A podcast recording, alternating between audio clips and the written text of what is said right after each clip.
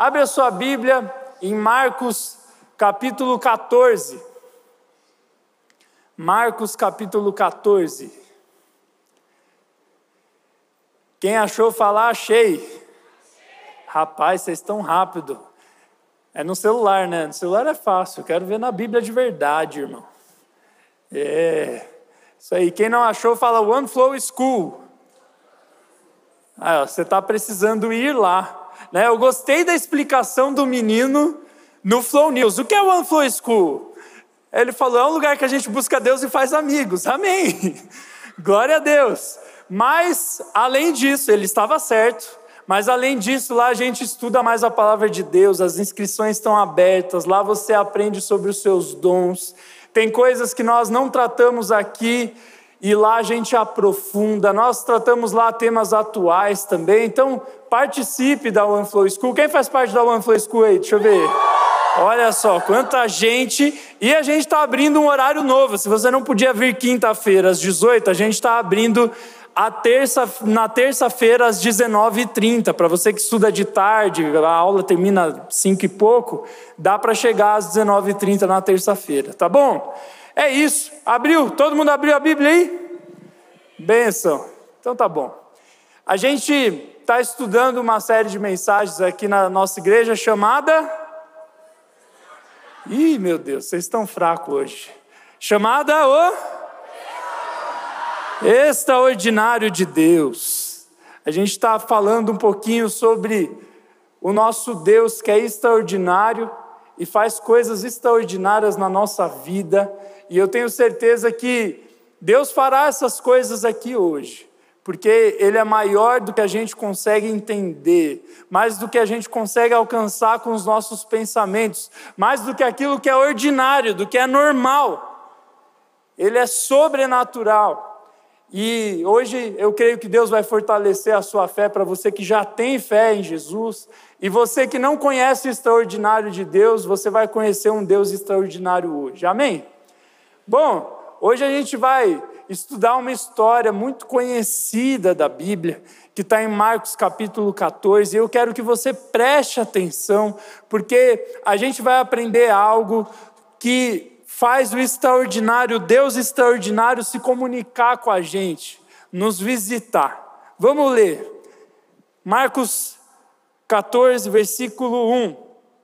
A Bíblia diz assim: Faltavam apenas dois dias para a Páscoa e para a festa dos pães sem fermento.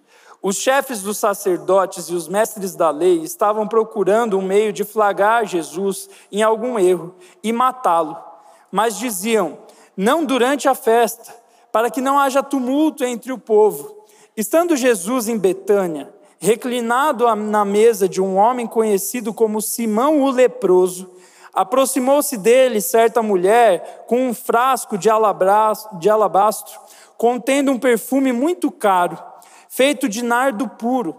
Ela quebrou o frasco e derramou o perfume sobre a cabeça de Jesus.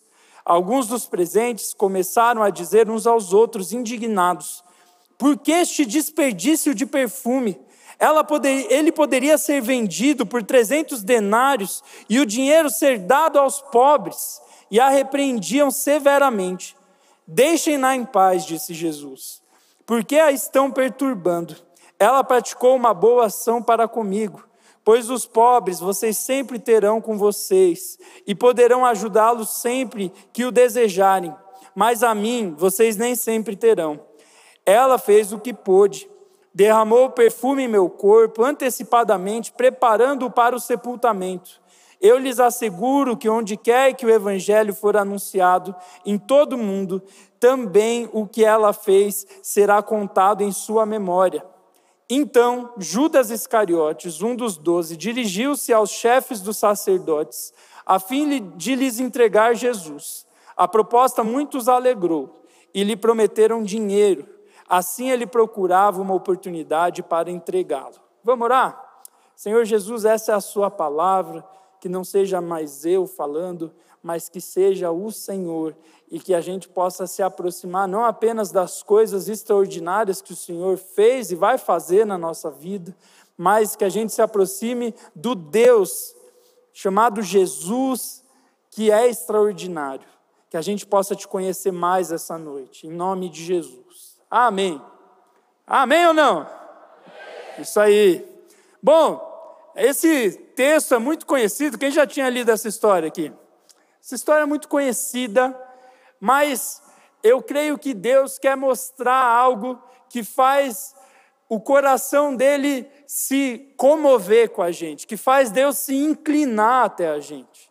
Existem algumas atitudes que a gente toma que fazem com que esse Deus extraordinário se mova até nós. E não é porque a gente é o centro do universo, porque nós somos demais, porque você é o cara. Não, porque Deus é tão amoroso que, mesmo nós sendo seres insignificantes quase, com o tamanho do universo, ele vem e se inclina para nos ouvir. Esse Deus é maravilhoso. E aqui tem algo muito importante nessa história sobre como a gente pode acessar o coração de Deus.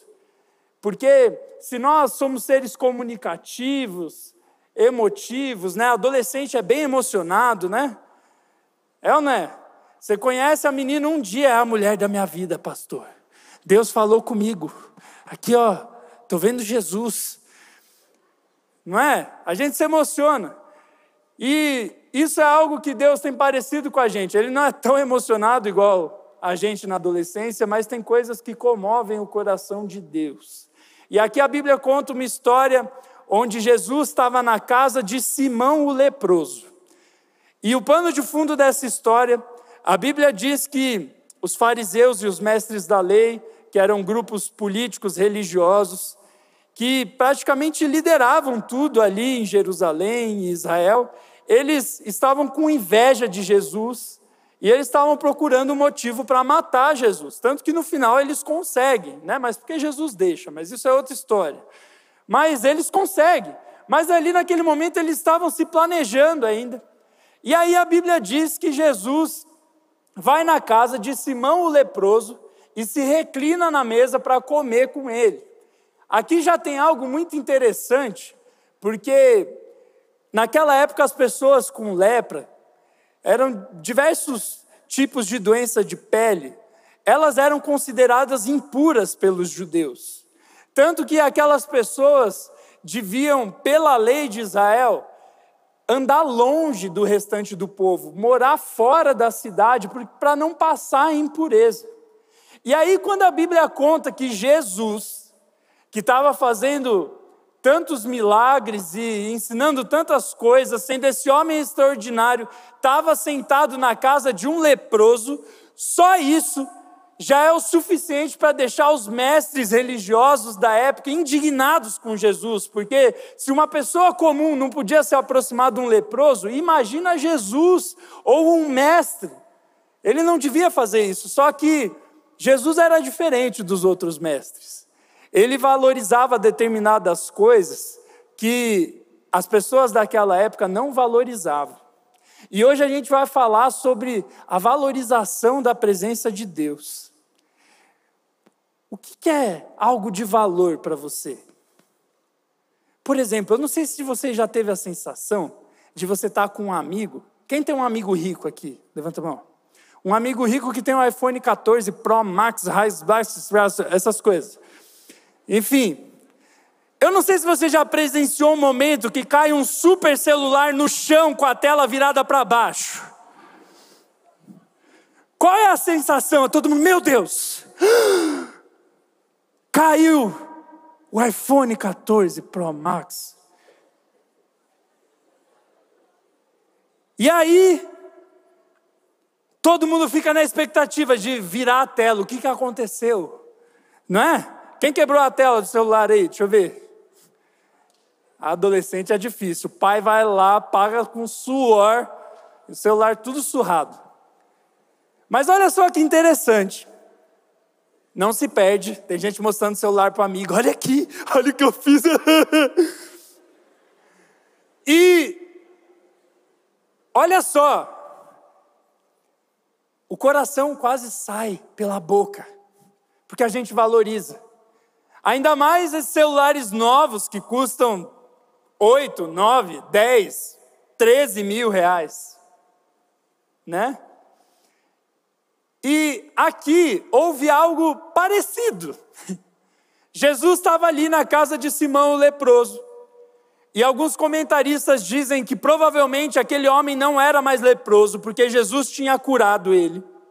E eles estavam ali comendo. E os mestres da lei que queriam matar Jesus já estavam com raiva só pelo fato dele estar na casa de um leproso. E aí a Bíblia diz que chega uma mulher com um frasco com o valor de um iPhone 14. o frasco de perfume cheio de nardo puro.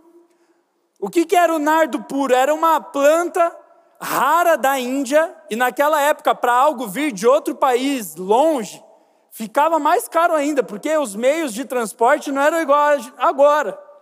Então era caríssimo. A Bíblia diz ali que valia, esse perfume valia 300 denários. Um denário, na época, equivalia a um dia de trabalho de uma pessoa comum. Era como se fosse o salário mínimo de uma pessoa comum. E a Bíblia diz que a estimativa daquele perfume era de 300 denários, ou seja, de 300 dias de trabalho, de 10 meses de trabalho. E eu fiz uma comparação, é claro que não é o mesmo valor, porque é difícil de saber o valor daqueles denários hoje em dia, mas era como se fosse. Agora a gente tem o salário mínimo, é 1.320 reais, e você faz isso vezes 10, dá 13.200. Aquela mulher pega um perfume de 13 mil reais, um perfume de 13 mil reais. Gente, só o Neymar compraria esse perfume. Né? Se você pode comprar esse perfume, seja meu amigo, para uma amizade sincera. Mas, um perfume de 13 mil reais. E Jesus estava ali, sentado na casa de Simão leproso, a galera irritada com ele. E aí chega uma mulher e pega esse perfume de 13 mil reais, quebra o frasco no chão e joga todo o perfume no corpo de Jesus. Ela começa a colocar todo o perfume em Jesus. E a Bíblia diz que as pessoas que ficaram ali ficaram escandalizadas com aquilo. Porque além dele estar na casa do leproso, ele deixou uma mulher tocar nele. Naquela época, o relacionamento entre homem e a mulher não era tão livre igual hoje, que você senta, conversa, etc. Um mestre, geralmente, na verdade, geralmente não, um mestre não tinha discípulas. Jesus foi o primeiro mestre a ter discípulas. E tem gente que fala que igreja e a Bíblia é machista, olha só. Né? Mas Jesus foi o primeiro a ter discípulas. Então estava aí outra coisa para irritar a galera. Ele estava na casa do leproso e fazendo uma discípula, e mais, aquela discípula pega um perfume de 13 mil reais e joga sobre Jesus. E a Bíblia diz que os homens que estão ali começam a falar: Meu Deus, por que ela jogou todo o perfume em Jesus. Ela podia ter jogado só um pouquinho. Ela podia ter pego, já que ela ama tanto Jesus, ela podia ter pego esse perfume e vendido e dado dinheiro aos pobres. Imagina o tanto de cesta básica. 13 mil reais. E aí eles começam a ficar indignados com aquela mulher, porque se você gosta de Jesus, mulher, fala, ô oh, Jesus, eu gosto de você. Não precisa pegar um perfume de 13 mil reais e fazer isso. E aí Jesus dá uma resposta maravilhosa, ele falou: parem de importunar ela, parem de incomodar ela.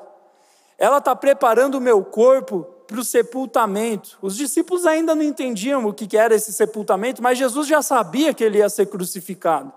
E mais, Jesus falou assim: vocês sempre vão ter gente pobre entre vocês, mas eu, eu estou vazando daqui a pouco. E ela aproveitou o momento que ela tinha comigo e deu o melhor dela. Olha só, que interessante. O valor das coisas. Esse texto fala sobre valor, sobre o que a gente valoriza. E eu creio que Deus quer perguntar para mim e para você hoje o que a gente valoriza. Se eu te desse 13.200 reais agora, o que você ia comprar? Comenta com a pessoa do lado, você está louco para fazer isso? Pode comentar.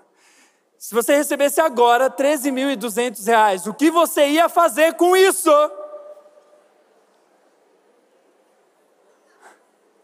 Vai lá, vou perguntar: quem ia comprar um videogame? Deixa eu ver. Quem ia comprar um celular novo? Quem ia viajar para a Europa? Olha, para ir para a Europa precisa de um pouquinho mais que 13 mil. né? Esvaziei tudo lá.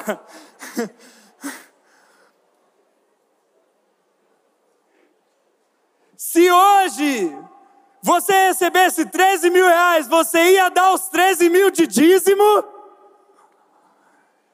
Sim, pastor. Uhum.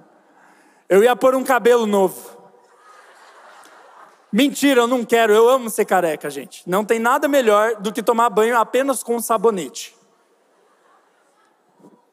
Não, não uso shampoo, não, minha filha. Agora meu pai me deu shampoo para minha barba. Mas enfim. O que você ia fazer com 13 mil? Sabe, é interessante porque o dinheiro, ele fala sobre o que a gente valoriza. Já parou para pensar que dinheiro é só um papel, obviamente, né? Hoje não é mais papel, hoje é só um número. É um número.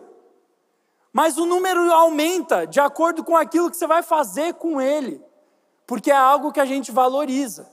Então a gente pega um negocinho desse tamanho, que tem uma maçã mordida e paga 13 mil reais nele. Olha só, é meio bizarro, né? É bizarro. O dinheiro ele fala muito sobre o que a gente valoriza. E é interessante que todo mundo ficou incomodado que aquela mulher gastou todo o dinheiro dela com Jesus. E é interessante que depois a Bíblia diz que Judas, depois dessa, Judas chega para os mestres da lei e fala: Olha, eu estou pronto para entregar Jesus para vocês. Vocês não querem matar ele? Eu conheço ele, eu ando com ele. Vamos aí, eu ajudo vocês. E eles ofertaram o que para Judas? O que, que eles deram para Judas? Dinheiro. Ali tem vários tipos de coração, de corações e vários tipos de valorização. Tinha aqueles homens que estavam reclamando que queriam valorizar os pobres, quando na verdade eles estavam amando ao dinheiro. Tem a valorização daquela mulher na presença de Deus, tem a valorização de Jesus em relação àquela mulher, porque ele viu que ela deu tudo que ela tinha para ele. E tem a valorização de Judas. Eu imagino que Judas, ele já estava incomodado com Jesus faz tempo. Ele já devia estar incomodado de estar na casa do leproso. Ele já devia estar incomodado com o jeito que Jesus falava. Ele já devia estar incomodado com o jeito que Jesus tinha discípulas. Ele já devia estar incomodado com várias coisas, mas quando ele viu uma mulher colocando um perfume de 13 mil reais na cabeça dele e Jesus não falando nada, ele falou: Chega, eu não aguento mais esse homem, eu vou entregar ele. Ali o coração de Judas apareceu. E é interessante que quando nós chegamos na presença de Deus, Ele faz como se fosse um raio-x espiritual na gente, e Ele mostra o que a gente valoriza de verdade. É óbvio que se eu perguntar para você, quem está em primeiro lugar na sua vida, você vai falar, Deus, pastor, Deus. Deus acima de tudo, Brasil. Hum. Mas quando você chega na presença de Deus, será? Será que quando eu chego na presença de Deus, Ele é tudo que eu mais valorizo? Hoje a gente vai falar de uma coisa só: valorizar a presença de Deus. Você quer viver o extraordinário? Valorize a presença de Deus. E aqui não é simplesmente dinheiro. Dinheiro é um recurso. É um meio para se alcançar outra coisa. Tem pessoas que fazem do dinheiro um fim, mas o dinheiro é um meio para se alcançar outras coisas. O tempo também é um recurso. E para mim, tempo é mais importante que dinheiro. Tem gente que fala, tempo é dinheiro. Não, tempo é mais importante que dinheiro. Porque dinheiro você ganha, você perde. Agora, tempo não volta, só vai para frente. Então, tempo para mim. E aquela mulher, ela se planejou para aquilo. Ela gastou tempo para fazer aquilo. Eu imagino que quando ela pegou aquele vaso, ela já tinha visto Jesus em algum lugar. Ela já conhecia Jesus. Ela já tinha visto Jesus andando.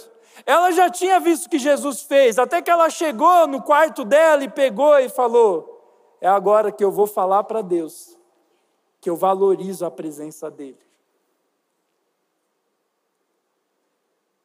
Será que eu e você estamos valorizando a presença de Deus na nossa vida? Como a gente demonstra isso? Com o que a gente tem em mãos, com o nosso tempo, com o nosso dinheiro, com a nossa agenda. E aí, uma coisa que eu acho muito legal que Jesus fala, quando as pessoas falam para Jesus, ela podia ter dado esse dinheiro para os pobres. Gente, olha para quem eles estavam falando isso: Jesus. O cara que mais ajudou os pobres na história do universo. Eles olharam para Jesus e falaram: Jesus, por que você aceitou isso? Dê aos pobres. Aí Jesus fala: sempre vão ter os pobres entre vocês, mas eu estou aqui por pouco tempo e ela aproveitou a oportunidade. Jesus não estava dizendo para não ajudar os pobres. Ele falou isso um milhão de vezes na Bíblia, que a gente tinha que ajudar os pobres, cuidar deles, vestir eles, dar comida, orar por eles. Os últimos são os primeiros, vários textos da Bíblia. Mas ali Jesus ele viu que o valor deles não era em relação ao próximo, mas era em relação a eles mesmos. Eles estavam amando o que não deviam amar. Eles estavam valorizando o que não deviam valorizar. E por que isso é importante na sua adolescência? Porque eu imagino que se fizesse algo em relação à tua vida hoje, que mexesse com você, o iPhone caindo. Eu não sei, mas algo que você valoriza, que eu valorizo. Talvez a resposta de Jesus fosse assim: sempre terá iPhones entre vocês, mas a minha presença ela é única. Sempre vai ter vestibular, mas a minha presença, ela é única. Sempre vão ter meninos bonitos, mas a minha presença é única. Sempre vão ter meninas bonitas, mas a minha presença é única. Você está entendendo? O que eu e você estamos valorizando? Aonde a gente gasta a nossa vida? Em Deus, pastor. Será? Aonde você gasta mais tempo? No colégio. Ok, você é obrigado a ir para o colégio. Mas e depois do colégio? Onde você gasta mais tempo? Eu não estou dizendo para agora você só ficar lendo a Bíblia e orando, igual um monge crente. Não é isso.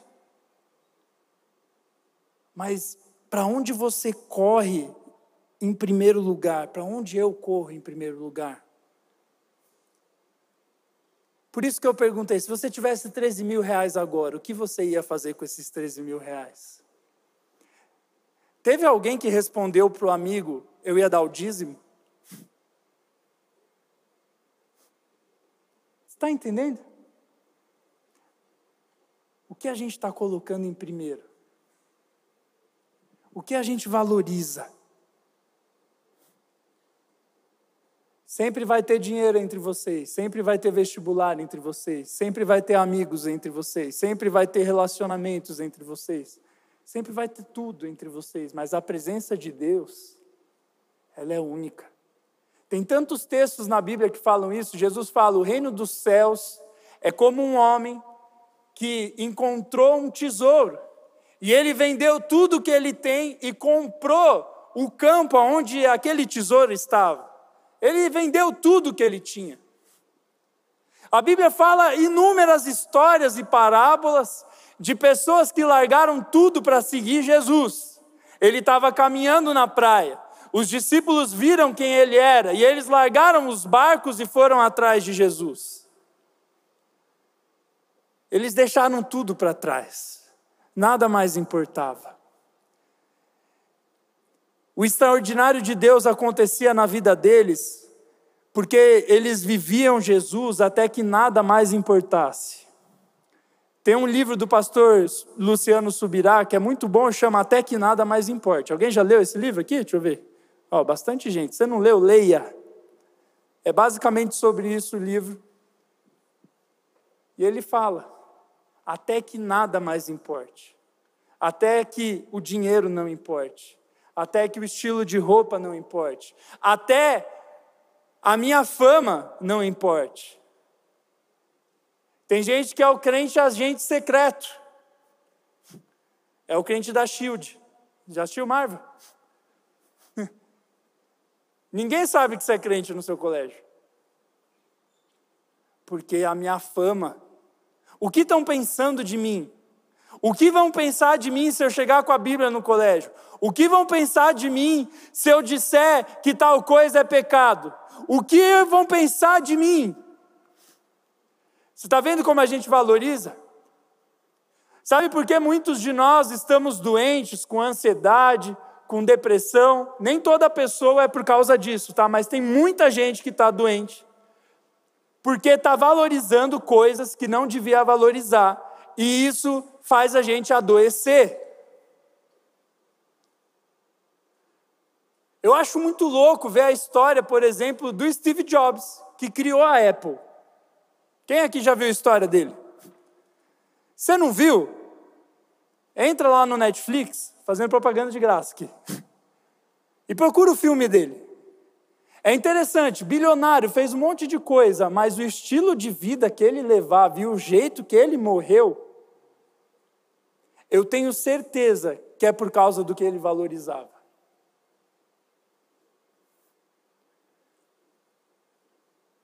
Se você não sabe, procura depois.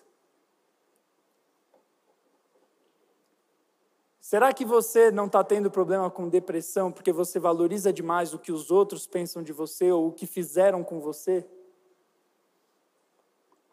E está na hora de parar de olhar um pouco para dentro, para você, porque não me deram o valor que eu merecia.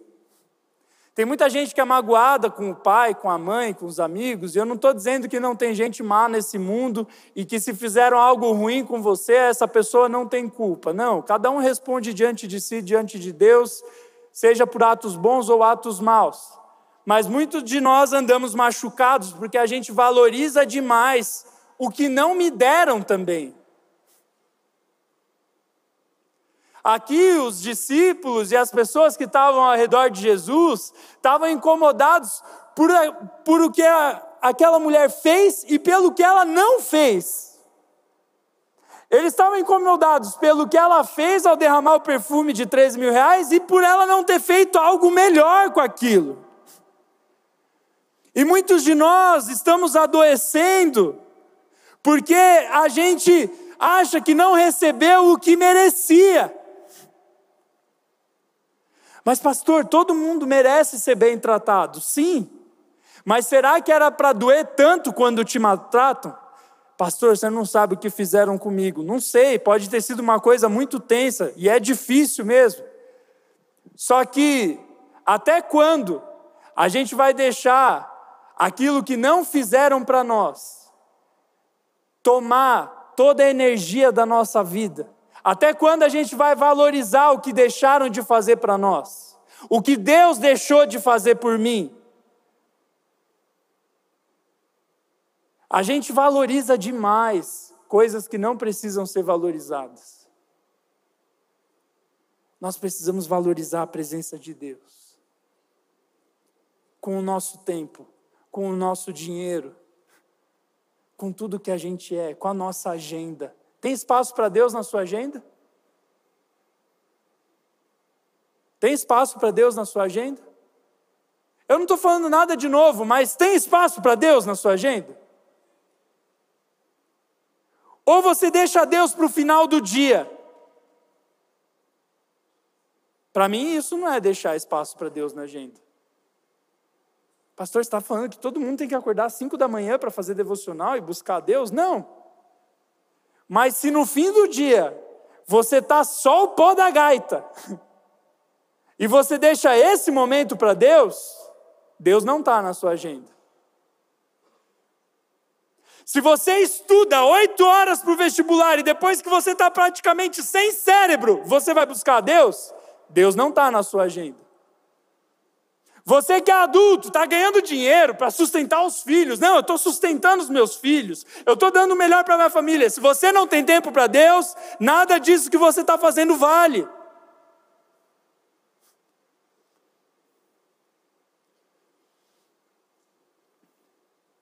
Aquela mulher deu tudo, tudo que ela tinha. E aí é interessante, porque tem outro texto da Bíblia que fala da oferta da viúva pobre. Naquela época, quando o marido morria, ele era o sustentador da casa, as mulheres não trabalhavam fora de casa. Então, quando o homem morria, e se não tinha nenhum outro homem na família para sustentar aquela mulher ou aquelas mulheres, aquelas mulheres ficavam em situação de vulnerabilidade. E aí a Bíblia diz que Jesus estava sentado no templo no momento de dízimo. E aí várias pessoas ricas foram lá e começaram a dar. Um milhão, dois milhões. Pá! Muita grana, muita grana, até que chega essa mulher e dá uma moedinha. E aí Jesus fala para os discípulos: ela foi a que deu mais, porque a maioria deu do que estava sobrando, ela deu tudo que ela tinha. Você está entendendo que não é sobre dinheiro? Ela deu tudo que ela tinha. Ela chegou, Deus, isso é tudo que eu tenho. E se for para morrer de fome, eu vou morrer de fome te louvando, porque até aqui o Senhor me ajudou. É esse tipo de fé. Se nós queremos viver o extraordinário de Deus, a gente tem que buscar a Deus até que nada mais importe. Nada mais importa. O TikTok não mais importa. A minha série preferida não mais importa. Nada mais importa, nada. Nada mais importa, nada. Nada, chega de negociar Deus. Deus é inegociável. Judas negociou Deus. E é engraçado que a gente julga Judas, mas nós somos Judas. Eu não sei se você já parou para pensar, eu estava conversando sobre isso com a minha esposa no carro. Judas Toda vez que tem um nome no Novo Testamento de uma pessoa que era judeu e que tem o S no final, é um S do grego. No hebraico é Judá. O nome de Judas era Judá. E o que, isso significa? No Antigo Testamento, Judá era a representação do povo de Deus, do templo de Deus e da presença de Deus. Quando a Bíblia diz que Judá estava traindo Deus por causa de dinheiro, Judas, ele não era simplesmente único ali naquele momento, ele estava representando todo o povo de Deus, desde Abraão até Malaquias. Desde o primeiro, Gênesis 1, até o último capítulo do Antigo Testamento. Porque se você lê o Antigo Testamento, é sempre assim: o povo de Israel negociando a Deus. Então Judas, ele foi simplesmente a representação do que o povo de Deus tinha feito por milhares de séculos. E ele é a representação nossa. Ele nos representa nós traímos Deus para ter outros ganhos. Eu deixo de buscar a Deus para estudar mais. Eu deixo de buscar a Deus para ganhar dinheiro. Eu deixo de viver Deus para ficar com aquela pessoa que eu gosto. Nós somos Judas. Mas é bonito que Jesus, ali naquele momento, ele ele falou: Ela está me preparando para a minha morte. Agora eu vou parar de valorizar tanto o que a, aqueles que traíram Jesus e vamos valorizar essa mulher. Ela não imaginava que em 2023 iam ter milhares de pessoas sentadas num auditório falando sobre a história dela. Ela não fez para ficar famosa. Ela não fez, ela ela só foi, ela falou: "Eu quero Jesus. Eu quero mostrar para ele que ele é a coisa mais preciosa para mim."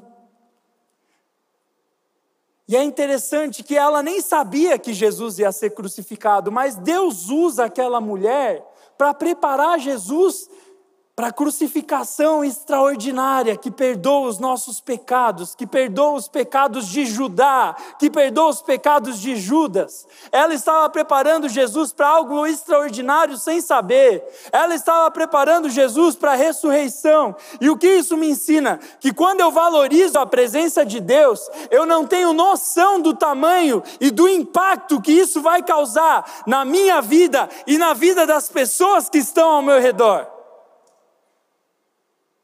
Ela não tinha noção. Para ela era simplesmente um ato de adoração, o melhor ato de adoração dela.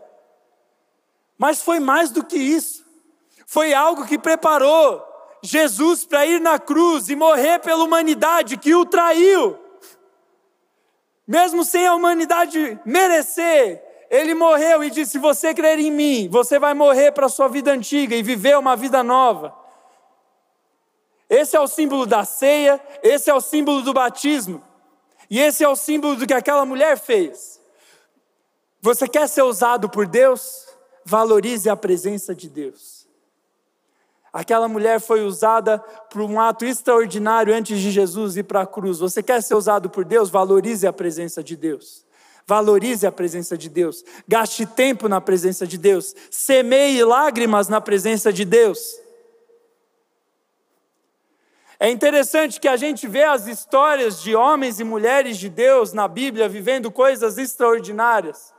Aleijados levantando, cegos vendo, mudos falando, pessoas sendo salvas, sendo libertas dos demônios. E aí você vê aqueles homens e aquelas mulheres de Deus orando pelas pessoas e isso acontecendo. E aí você fala: Uau, eu quero ser igual ao apóstolo Paulo, eu quero ser igual ao apóstolo Pedro, eu quero ser igual a Esther, eu quero ser igual a Maria, eu quero ser igual a Débora. Mas nós não estamos dispostos a colocar tudo diante de Deus como eles colocaram. E sabe, largar tudo para seguir Jesus não é fácil. É aí que a gente se perde. Porque a gente vê o extraordinário de Deus acontecendo, e eu vou encerrar com isso. E a gente acha que se buscar a Deus faz as coisas extraordinárias acontecerem, então toda vez que eu estiver na presença de Deus, algo extraordinário vai acontecer. Só que não é assim. É que hoje é tudo muito rápido e a gente não tem mais contato com os processos das coisas. Qual foi a última vez que você viu uma planta dando fruto? No pré-1, pastor, quando eu peguei o feijãozinho e pus no algodão. Uma semana depois, puf! Meu Deus, eu sou um agricultor.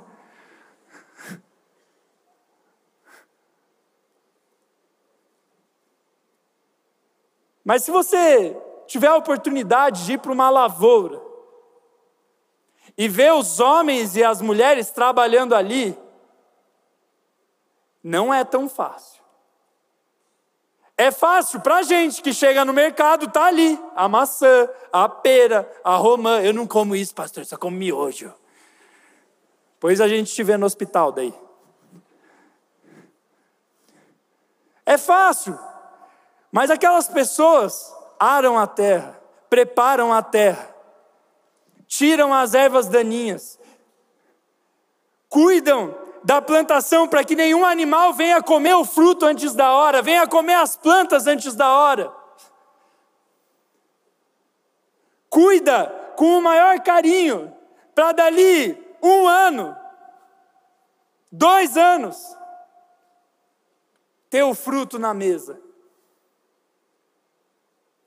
Você sabia, o pastor Budal falou isso na nossa reunião, quarta-feira, dos pastores, eu fui pesquisar.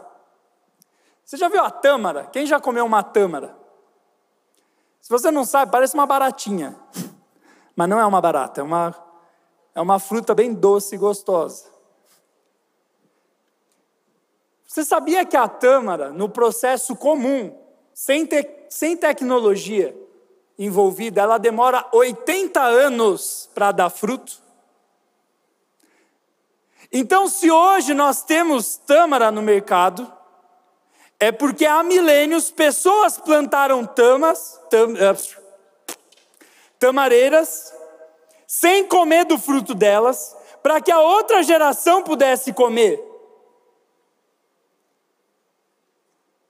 Isso fala muito sobre o extraordinário de Deus e sobre esse ato de adoração daquela mulher. Ela plantou, ela não sabia o que ela ia colher, ela não sabia que aquele ato de adoração ia fazer com que ela passasse a eternidade na presença de Deus. E não que foi o ato, o mérito dela, mas o mérito está em Jesus em olhar para ela e ver que ela estava tentando dar o melhor ali mesmo sendo pecadora como eu e você. O mérito é de Jesus na salvação, não tem a ver com os atos. O ato foi feito por ele na crucificação e na ressurreição. Mas as pessoas que valorizam esse Deus, o impacto delas na vida das pessoas ao redor é imensurável. Aonde eu quero chegar com isso? Nós só vamos viver o extraordinário de Deus quando a gente pagar o mesmo preço que o plantador de tâmaras paga. Ele trabalha na terra, ele cuida da terra, ele cuida para ninguém ir comer do fruto. Ele morre sem comer da própria tamareira, para que o filho dele coma. Ou seja, ele semeia a própria morte ali para que outros possam desfrutar. Se nós queremos viver o extraordinário de Deus, a gente tem que estar disposto a passar por processos dolorosos, que não são fáceis, que não vão dar fruto na hora. E é por isso que a nossa geração tem dificuldade de viver o extraordinário, porque a gente é muito rápido é tudo rápido. Se eu quero um carro na minha frente, em cinco minutos no aplicativo ele aparece na minha frente. E tudo bem ter tecnologia, a gente usa bastante aqui no culto. Só que o problema é quando a gente quer viver as coisas de Deus, mas não está disposto a passar pelos processos. Olha aqui para mim. Você quer viver o extraordinário de Deus? Passe pelo processo de Deus. O processo de plantar o processo de dar tudo que você tem, o processo de pegar o teu perfume mais caro e falar: Deus, ele é seu. E aí, quando nós fazemos isso, milhares de anos depois, ou na nossa vida ali mesmo, depois de um tempo, a presença de Deus vem. Se hoje nós estamos aqui numa igreja maravilhosa como essa, vivendo o que a gente está vivendo nesse culto. Eu não me canso de contar essa história. Antes da pandemia vinham 450 adolescentes aqui, que já é muita coisa. Depois da pandemia está vindo mil. Se nós podemos viver essas coisas, é porque é um sapateiro que fundou essa igreja falou: Eu vou criar, eu vou valorizar a presença de Deus com a minha casa. E começou a história da igreja na casa dele. Mal ele sabia o que essa igreja ia se tornar. Só que ele fez lá em 1914, sem câmera, sem telão, sem ninguém falar, nossa, como você é massa, hein? Nossa, como você é crente, sem ninguém ver. Ele começou ali com dez pessoas, uma reunião, para valorizar a presença de Deus. E hoje, se você tem acesso à palavra de Deus, é porque esse homem decidiu dar tudo o que ele tinha. Vamos adorar a Deus agora. Eu vou encerrar com essa ilustração que eu sempre falo para você. Antes de eu ter uma vida com Jesus, eu fazia parte de torcida organizada. Era da Gaviões da Fiel, só vida louca. E eu lembro, cara, que eu ia no estádio Você que não manja muito de futebol, é a torcida principal do Corinthians. Eu lembro que eu ia no estádio, eu gritava de um jeito, eu cantava aquelas músicas. E depois que eu virei crente, eu parei para pensar no que eu cantava. Eu cantava Corinthians minha vida, Corinthians minha história, Corinthians meu amor. Meu Deus, que vida, que história e que amor, né, gente?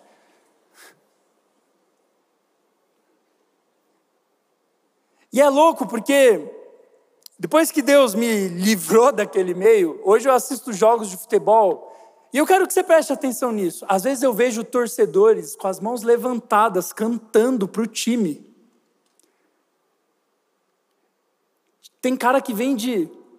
Eu vi um corintiano que vendeu a geladeira dele para ir num jogo. Essa história é verídica. E é interessante que era um exercício, era um grito para jogadores que não estão nem aí para gente. E mesmo se tivesse, é futebol. Não é só futebol, pastor. Biblicamente é só futebol.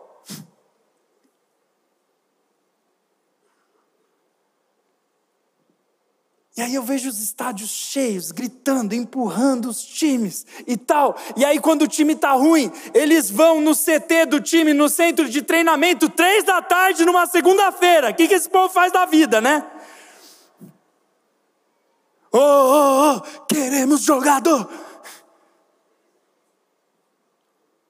Imagina, se você vai mal na prova, se juntam 100 pessoas na frente da sua casa. Ei, vai estudar! Gente, que coisa absurda. E aí é interessante, porque aí você vai no estádio, tem alguns de vocês aqui que são sócios. Fui para o inferno. Atentar, atentar o quê, filho? Você quer coxa branca, entendeu? E você, caveirinha? Jesus te chamou para ser uma caveira ou para você levar a vida onde você vai? É interessante que a gente valoriza coisas inúteis. E aí a gente chega na igreja, a presença de Deus está aqui. E o mesmo cara que estava lá na quarta-feira, Libertadores, uau, está aqui no culto.